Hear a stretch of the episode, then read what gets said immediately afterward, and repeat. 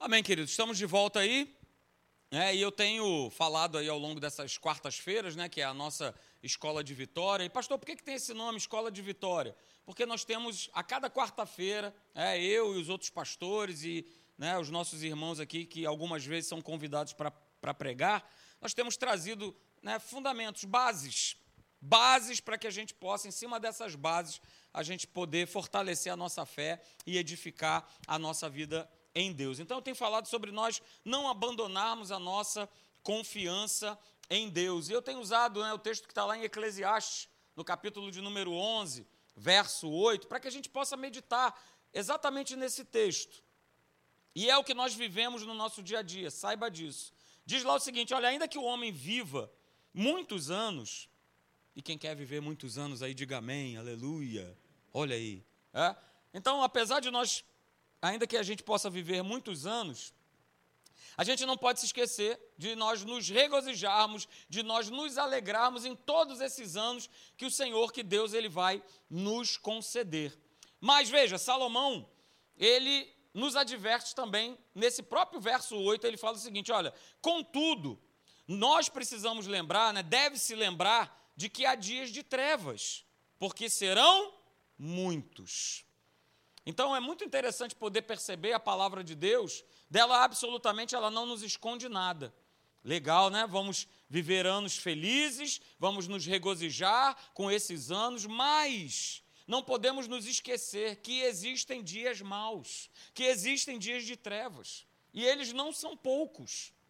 Eles não são pouquinhos, não, eles são muitos, como nós acabamos de ler no texto de Eclesiastes 11, 8. E nós já vimos, né, citamos dois exemplos, que são os exemplos de José e Davi, que a gente sabe o final da história desses homens. Foram amplamente abençoados, amplamente supridos, mas eles viveram também, como Salomão diz aí em Eclesiastes 11:8, eles também passaram por momentos difíceis. Eles também viveram momentos de treva na sua vida. E esses momentos, assim como acontece comigo e com você, eles trazem desconforto. Eles não são agradáveis. É óbvio que não são.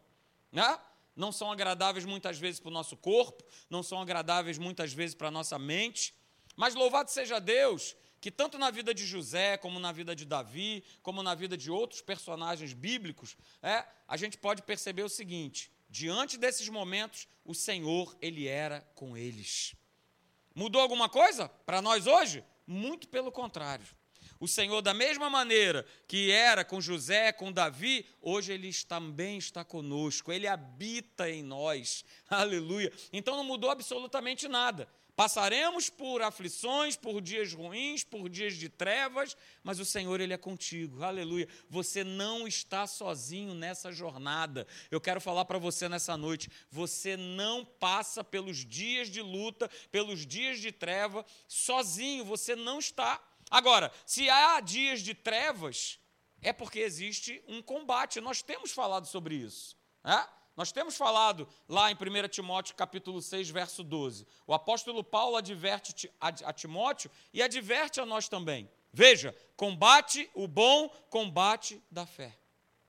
E nós estamos inseridos nesse combate. Nós estamos inseridos nessa luta, que é a luta do bom combate da fé. E se existe um combate, a gente tem falado aqui, né, ao longo dessas quartas-feiras, é porque existem inimigos. Ah, pastor, são inimigos derrotados? São. Desde que eu não os ressuscite. E por isso a gente tá, tem visto cada um desses inimigos que tentam fazer com que a gente abandone a nossa confiança na palavra, que a gente abandone a nossa confiança em Deus. Então eu quero fazer aqui uma, uma recapitulação desses inimigos que tentam né, nos desestabilizar, roubar a nossa fé, roubar a nossa crença em Deus. Né? O primeiro inimigo que nós já falamos aqui são os sentimentos. Esse é o primeiro inimigo que tenta fazer com que você abandone a tua confiança em Deus. Por quê? Né, eu coloquei aqui. Porque é a grande estratégia do diabo, do inferno.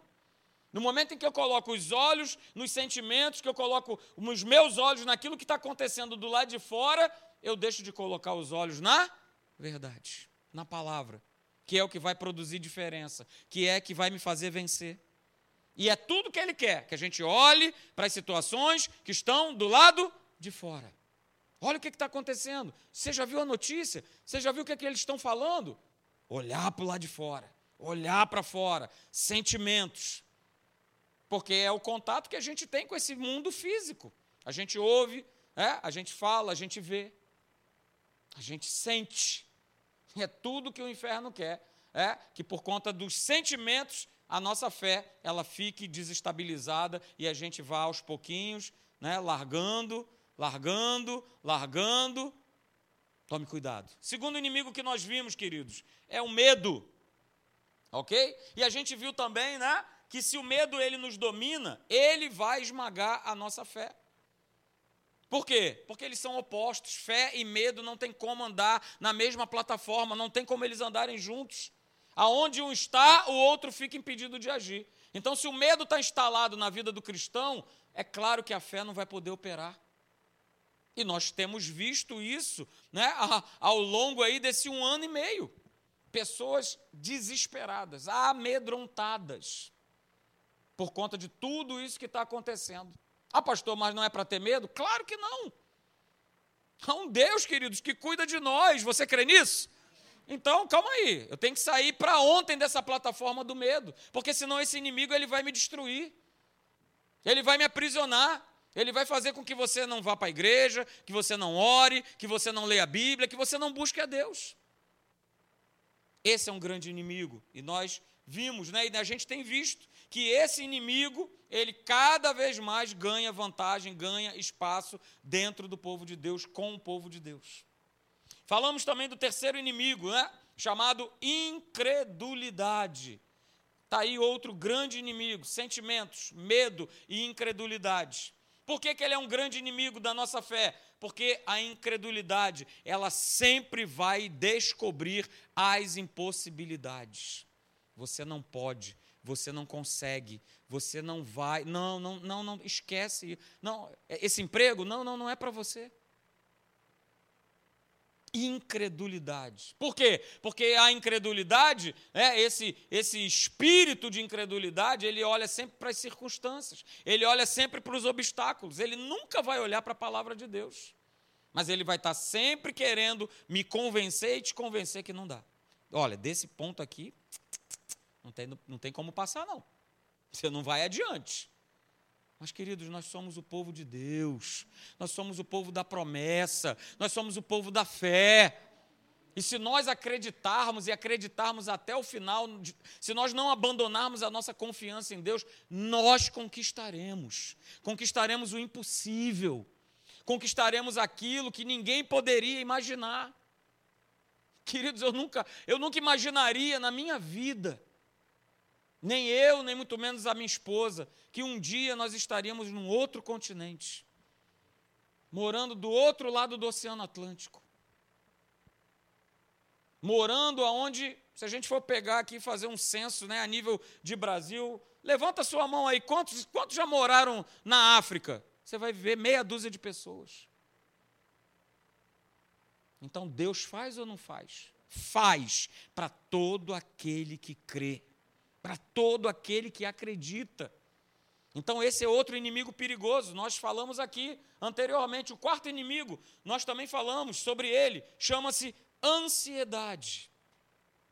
Ansiedade. Por isso está escrito lá em 1 Pedro 5,7, né? Olha, lance, lance sobre Jesus toda a tua ansiedade. Sabe por quê? Porque Ele tem cuidado de você. Aleluia. Alguém pode dizer amém?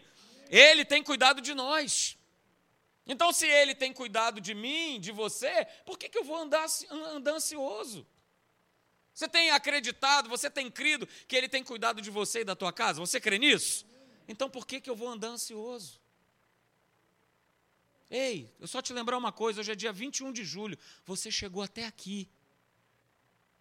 Muitos não chegaram, você chegou. Você chegou até aqui.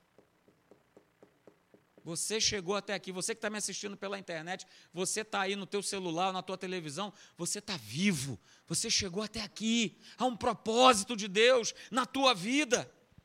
Então, para que, que eu vou andar ansioso, queridos?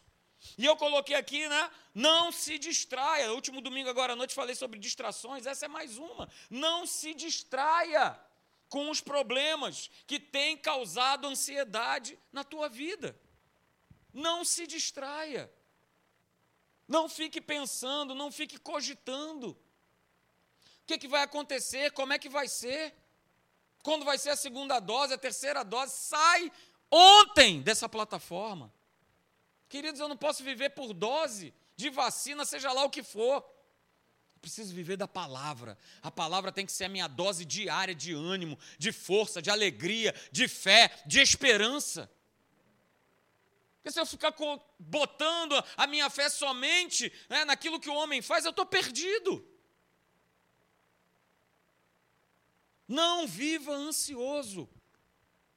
Lance as tuas ansiedades, as tuas preocupações sobre Ele, sobre Jesus. O fardo dele é leve, o jugo dele é suave. A gente não precisa carregar nada, porque ele já levou tudo na cruz do Calvário. No nome de Jesus. A gente falou também sobre o quinto inimigo, queridos. Inimigo perigoso, que é esse aí. Nesse combate, quer nos forçar a abandonar a nossa confiança em Deus, que são mentes confusas. Mentes que vivem em confusão.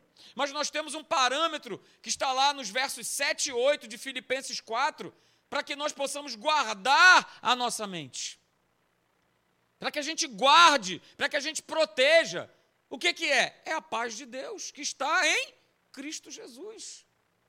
Como é que eu guardo a minha mente da confusão? Aleluia. Com a paz de Deus que excede todo entendimento em Cristo Jesus sabedor e conhecedor da sua obra. Dessa maneira eu guardo a minha mente. E aí começo a ocupar a minha mente, como está lá no verso 8 de Filipenses 4, com pensamentos da palavra, pensamentos que são verdadeiros, pensamentos que são respeitáveis, justos, santos, de boa fama. É isso que está escrito. Ah, pastor, mas Diariamente eu sou bombardeado com pensamentos que não têm nada a ver com a palavra de Deus. Eu também sou. Todos nós somos. Mas nós precisamos proteger a nossa mente. Romanos 12, 2, renovar. Olha, vamos renovar a mente, vamos ser transformados por uma renovação de mente, mas sou eu que busco. Deus não vai fazer isso por você. É bem claro, transformai-vos, é uma ordem. Sou eu que busco. Sou eu que procuro viver com a mente de Cristo, que Ele já disse que eu tenho, que você tem. E não viver, queridos, nessa confusão, nessa, nesse bombardeio de pensamentos. E os pensamentos eles só se multiplicam principalmente quando a gente está passando por lutas ou por problemas ou dificuldades. Aí é que a mente não para é, de ficar pensando bobagem, de ficar pensando besteira. É, e aí começa aquela confusão, aquela confusão, aquela confusão. E como nós temos visto pessoas sendo atacadas na sua mente, na sua maneira de pensar. Porque a palavra ficou de lado, e aí a gente volta né, aos outros inimigos, né? Dá lugar ao sentimento, dá lugar ao medo, dá lugar à incredulidade. E vai só abrindo, abrindo, abrindo e abrindo espaço. No nosso último encontro, né, a gente falou sobre o sexto inimigo, que é a nossa boca. E a gente precisa tomar um cuidado, porque, como está escrito lá em Tiago, no capítulo 3, a gente leu esse texto no nosso último encontro, Tiago 3, a partir do verso 1 até o verso 12, é, a, nossa, a nossa boca foi criada para ser fonte de bênção. Mas muitas vezes, nesse bom combate da fé, ela pode se transformar num inimigo. Num inimigo. Tiago fala depois você pode ver na tua casa, Tiago capítulo 3, a partir do verso 1. Tiago, né, ele faz uma analogia da nossa boca, da nossa língua, com um leme de um navio. E ali ele mostra que o leme de um navio, que é tão pequeno em relação à embarcação como um todo, ao navio como um todo, mas é ele que dá direção para o navio. Assim é a nossa boca, assim é a nossa língua. Ela direciona a nossa vida. E eu falei aqui, né? Por isso, o conteúdo das nossas palavras, ele precisa diariamente, todos os dias, ser avaliado. Se aquilo que eu estou falando, se aquilo que eu tenho declarado tem produzido bênção ou tem produzido morte. E aí nós vimos é, esse texto lá de Provérbios 13, 3, na Bíblia Viva. Olha só, o que está escrito. Quem toma cuidado com as suas palavras, olha, protege a sua própria alma. Porque quem vive falando tudo o que pensa, acaba arruinando a sua própria a sua própria vida. Está na palavra. Está na Bíblia. Se eu protejo, se eu tomo cuidado com aquilo que sai dos meus lábios, eu estou protegendo a mim mesmo, eu estou protegendo a minha mente, eu estou protegendo o meu coração. Sai dessa plataforma de pastor, eu sou sincero. Vem na minha boca, eu vou lá e pão, eu mando ver. Sai disso para ontem. Senão a gente vai viver em constantes problemas. Tem um amigo meu que falou uma coisa muito interessante, né? A gente está numa fila e a gente tem andado com Deus. Poxa, maravilha, que legal, né? Nos guardando, nos policiando. Olha, ih, tamo lá, hein? Vai chegar, hein? O anjo está cantando a pedra. Mas aí eu abro a minha boca e falo besteira. Eu, ó, oh, hum, vou lá para o final da fila. Aí tem que voltar a andar tudo de novo. Por conta de uma palavra maldita, mal proferida. Porque não adianta, queridos, as palavras elas direcionam sim a nossa vida. Sabe por quê? Porque elas são sementes. E uma vez falado, uma vez semeado, vai produzir uma colheita. Pode ser boa, pode ser ruim, dependendo daquilo que eu tenho o quê? Falado com a minha boca, com os meus lábios. A gente viu outro texto, né, que também está lá em Provérbios. Acompanha comigo, Provérbios 21, 23 na Bíblia viva. Olha, você quer ficar sempre livre de problemas e sofrimentos? Quem é que não quer? Você quer aí? Levanta sua mão. Eu quero. Aleluia, todo mundo quer. Todo mundo quer. Não passar por problema, por sofrimento, mas olha, eu preciso falar o mínimo possível e tomar cuidado com as minhas palavras. Porque senão eu vou sofrer.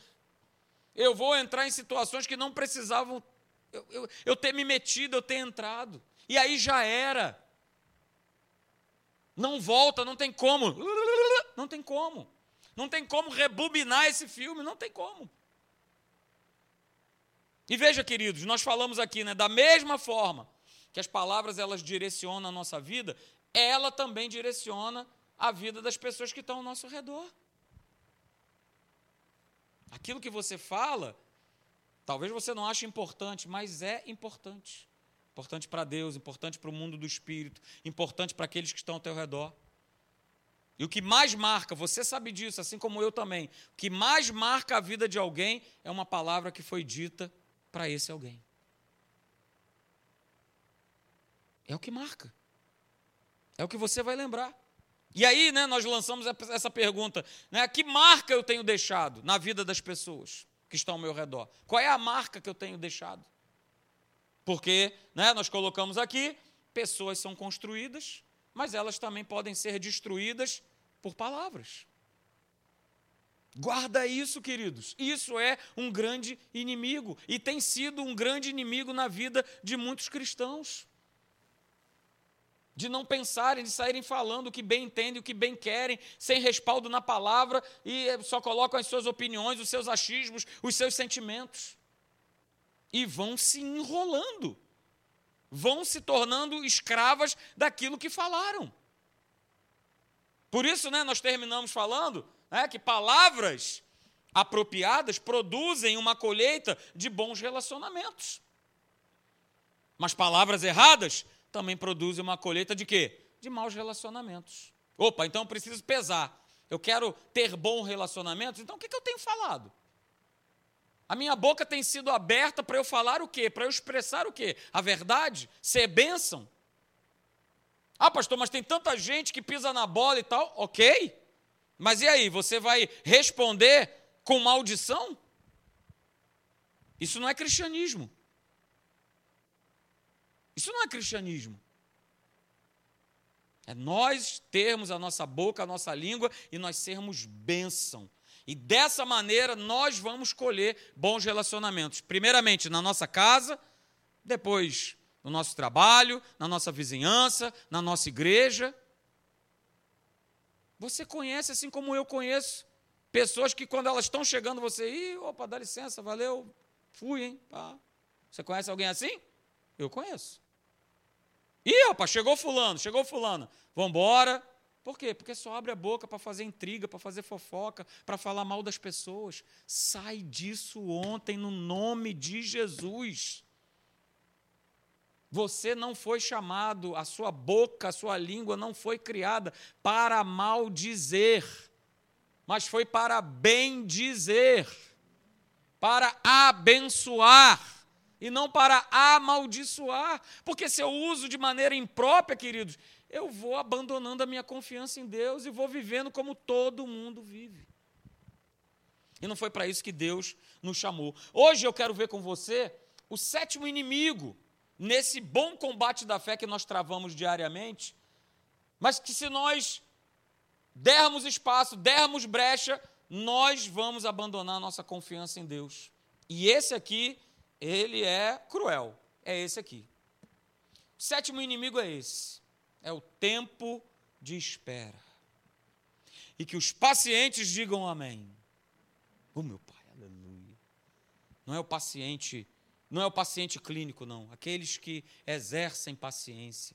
Aqueles que sabem, na palavra de Deus, esperar. Esse é um grande inimigo. Nos tempos que nós estamos vivendo hoje, do tudo pá, pá, fast, fast, fast, fast. Tudo rápido, tudo para ontem, tudo para agora. Hum. Que inimigo é esse? E aí veja, Quero compartilhar com você esse texto que está lá em 1 Samuel, capítulo 16, verso 13. A primeira parte do verso. Veja o que está escrito: Tomou Samuel, o profeta Samuel, o chifre do azeite e ungiu. Ungiu quem? Davi, no meio de seus irmãos. E daquele dia em diante, o Espírito do Senhor se apossou de Davi. Eu quero chamar a tua atenção para esse momento. Nesse momento, neste exato momento. Davi estava sendo ungido rei sobre Israel. Nesse momento, Davi era pastor de ovelhas e estava sendo ungido rei de Israel.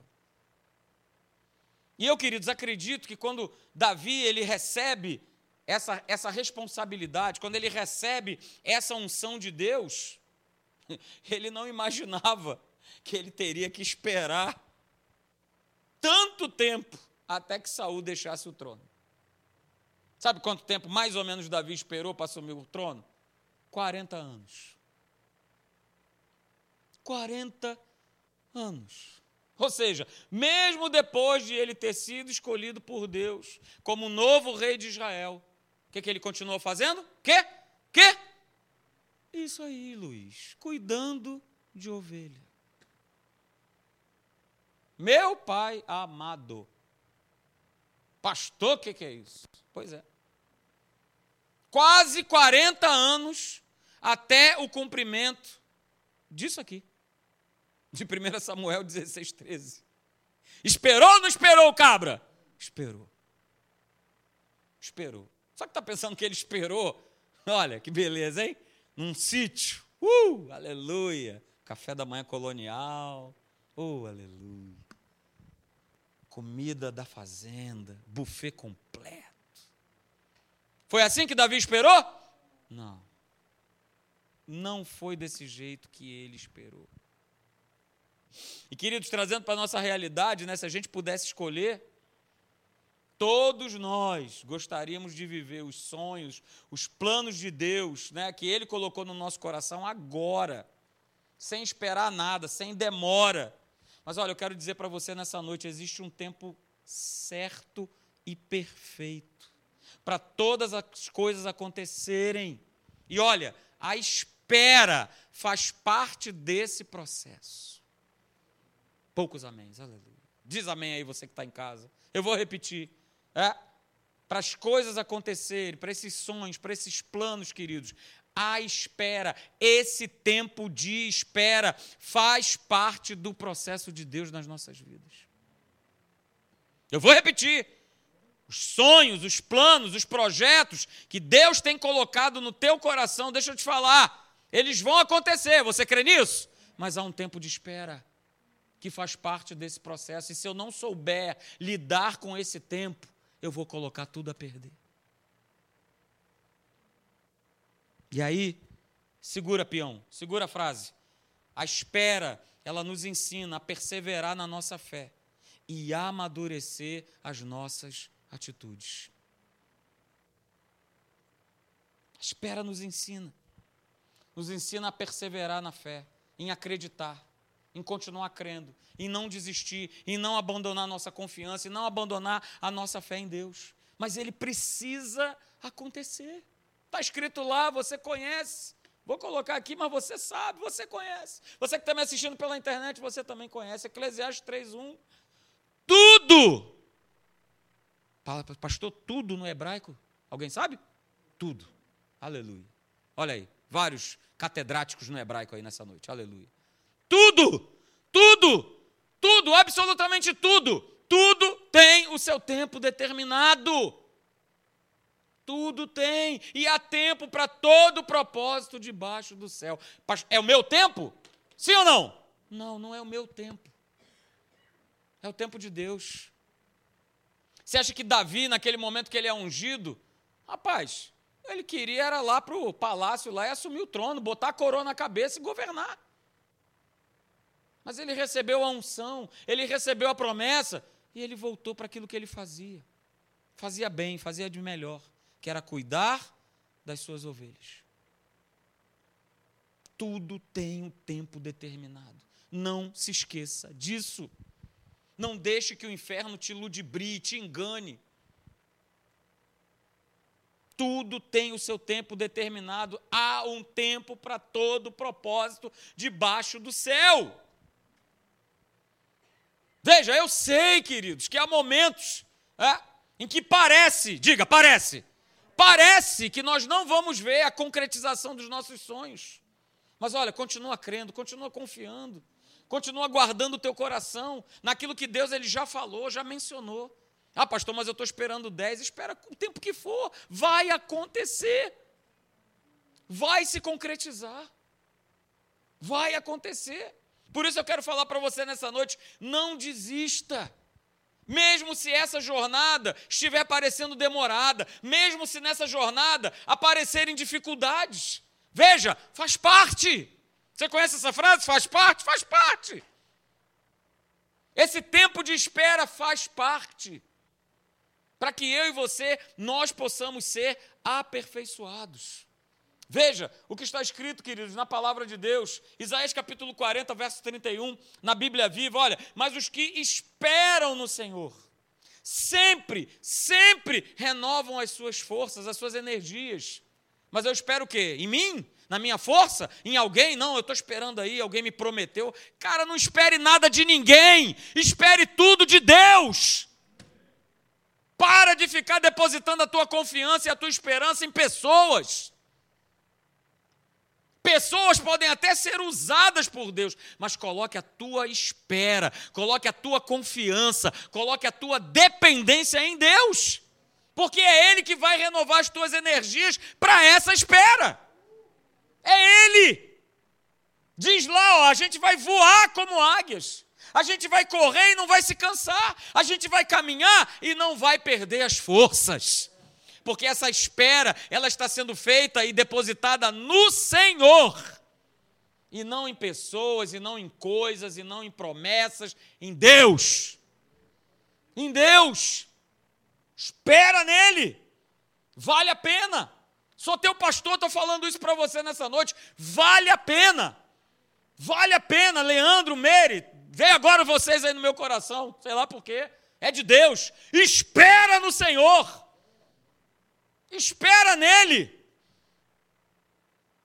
Aleluia, glória a Deus. Olha aí, mais um verso para te edificar nessa noite. Salmo 27, verso 14. Saiu ali 17, mas é verso 14. Veja: seja paciente, espere pela ação do Senhor. Seja valente e encha o teu coração de coragem. Mais uma vez o salmista fala: espere com confiança no Senhor. Espera, espera. Há um tempo de espera. Há um tempo de espera. Seja paciente, espere, o Senhor ele agirá, ele age. Ele não é homem para que minta, nem filho do homem para que se arrependa. Se ele prometeu, se ele falou, ele vai cumprir. Mas não fique agarrado no Cronos. Queridos, Deus não chega cedo e nem tarde demais. Ele chega na hora certa, ele chega na hora exata. Ele chega no momento em que eu e você nós mais precisamos. Sempre foi assim na minha vida. No momento em que eu mais precisei, que eu mais precisava, veio, veio a bênção, veio a provisão, veio a restauração. Queridos, olha só, o próprio Davi ele passou por muitas etapas, ele passou por muitos desafios, ele passou por muitas situações de aflição enquanto ele estava aguardando o quê? O cumprimento dessa promessa, lá de 1 Samuel. Como eu falei para você, ele não estava num hotel fazenda. Ele estava passando por lutas, por dificuldades. Ele estava indo lá, ó, enfrentar nada mais, nada menos do que Golias. Durante esse tempo de espera. Ele estava nada mais, nada menos fugindo a todo instante das mãos de Saul que queria matar ele. E sabe quanto tempo Saul perseguiu Davi para tirar sua vida? Nove anos. Há historiadores que dizem que chegou até 13 anos. Pensa um tempo desse inteiro, você fugindo, se escondendo. Você acha que não vê no coração? Caramba, fui ungido para ser rei de Israel. E esse cara não sai do meu cangote. Está sempre procurando tirar minha vida, me matar. E melhor, né? Davi teve a oportunidade de, né? Uh, matar Saul. Mas Davi, ele já tinha o entendimento e a sabedoria que vinha do alto. Epa, eu não posso tocar no ungido do Senhor. De jeito nenhum. Quase 40 anos para Davi ver o cumprimento da promessa de Deus sobre a sua vida. Mas olha, quando ele começa o seu reinado, quando ele começa a reinar, Davi estava o quê? Estava pronto. Davi estava pronto. Ah, ele se tornou um homem perfeito? Claro que não. Ele estava pronto para reinar, mas ele não era perfeito. Tanto é que ele começa a reinar e ele dá suas, suas derrapadas. Mas ele estava pronto, mesmo dando as derrapadas, mesmo dando as escorregadas. Ele estava pronto. Ele sabia quem era Deus, ele sabia o Deus que ele servia. Ele era um cara pronto para se arrepender. Ele estava pronto. Mas o que eu quero falar para você nessa noite, Davi não se tornou pronto do dia para a noite. Ninguém se torna. Engana-se aquele que acha que já, beleza, já há um tempo. E a gente atinge esse tempo e Deus começa outro tempo, Deus começa uma nova fase, Deus começa um novo ciclo na nossa vida. Para para pensar. Não deixe que o tempo de espera te enfraqueça. Não deixe que o tempo de espera te desanime. Não deixe que o tempo de espera faça com que você, ah, já passou tempo demais. Quando Deus ele empenha a sua palavra conosco, queridos, Olha, ele cumpre. Ele cumpre. E aí eu quero te falar o seguinte: se você né, ainda precisa cuidar de ovelhas, quando você já recebeu a promessa de ser rei, não é isso? Persevere na tua crença, persevere na promessa. Continue cuidando das ovelhas. Continue tirando os carrapichos das ovelhas. Continue, né, colocando ali a tua vida, né, para salvar essas ovelhas. O que, é que eu estou querendo dizer com isso? Mantenha a tua confiança e obediência em Deus. Continue crendo, continue obedecendo. Sabe por quê, queridos? Eu coloco isso aí para você nessa noite, nós estamos acabando. Deus, Ele está cuidando de cada etapa da tua vida para garantir que o objetivo final ele se cumpra. Vou repetir: Deus está cuidando de cada etapa da tua vida para garantir que o objetivo final, que aquele que começou a boa obra, ele vai cumprir, ele vai completar. Aleluia, Senhor. Glória a Deus. Fique de pé. E eu quero terminar né, com esse com esse texto que está lá em Hebreus capítulo 10, verso 35, para que essa frase que está escrito nesses dois versos seja a tua realidade, para que você possa passar por esse tempo de espera crendo e confiando em Deus. Que esse tempo de espera, como nós vimos aqui brevemente na vida de Davi, vale a pena. Vale a pena. Ou você acha que eu fui lá para a África, assim, tum, estalou o dedo, pumba, fui para lá. Houve um tempo de espera. E durante esse tempo de espera, que levou aproximadamente 11 anos, durante esse tempo de espera de 11 anos, eu passei muita coisa. Por muitas humilhações, por muitas perseguições. Ah, pastor, deu vontade de desistir? Claro que deu. Eu não sou diferente de vocês mas eu decidi confiar, acreditar naquilo que Deus havia me falado em 2004. Quando eu estava num outro lugar, quando Deus ele, ele me mostra uma visão, ele me amplia uma visão, ele me mostra para onde eu iria, para o que, que ele faria comigo estando ali naquele lugar. 11 anos, queridos. 11 anos. Então eu quero que você guarde isso, o que está escrito aí. Hebreus 10, 35, 36. Não abandoneis, portanto, a vossa confiança, ela tem grande galardão. Ela tem grande recompensa. Não abandone, não abandone, não abandone a tua confiança em Deus. Não abandone a tua fé. Continue esperando, seja paciente. Aquele que espera no Senhor, como nós lemos em Isaías 40, 31, as suas forças, as suas energias são renovadas, a tal ponto de nós voarmos como águias, de nós corrermos e nós não nos cansarmos. Significa que o Senhor ele vai renovando a nossa força, ele vai renovando, ele vai renovando, ele vai renovando, ele vai renovando, queridos. Não abandone a tua confiança, ela tem grande recompensa. Mas para isso acontecer, né, com efeito, tendes necessidade de perseverança. Porque, havendo feito a vontade de Deus, nós vamos alcançar a promessa. Você crê nisso? Você que me assiste crê nisso? Pois é, creia mesmo. Porque é o que está escrito na palavra de Deus. Não é história de pastor, não é história de igreja, é o que está na palavra. Então, olha, aquilo que Deus ele já colocou no teu coração, saiba, ele é fiel para cumprir e ele vai cumprir. Se, se, como está escrito lá em Gálatas, capítulo de número 6, verso 9, se nós não desfalecermos, se nós não desistirmos. Então creia, creia, não deixe que esse tempo de espera se torne um inimigo. Não deixe que esse tempo de espera faça com que você fraqueje, que você desista. Continue esperando, continue sendo paciente, continue crendo, continue declarando, continue confessando: Senhor, eu sei em quem eu tenho crido, e eu sei, Senhor, que tu és poderoso. Efésios capítulo 3, verso 20, para fazer infinitamente mais do que eu possa, Senhor, pedir ou imaginar. Oh, meu Pai, no nome de Jesus.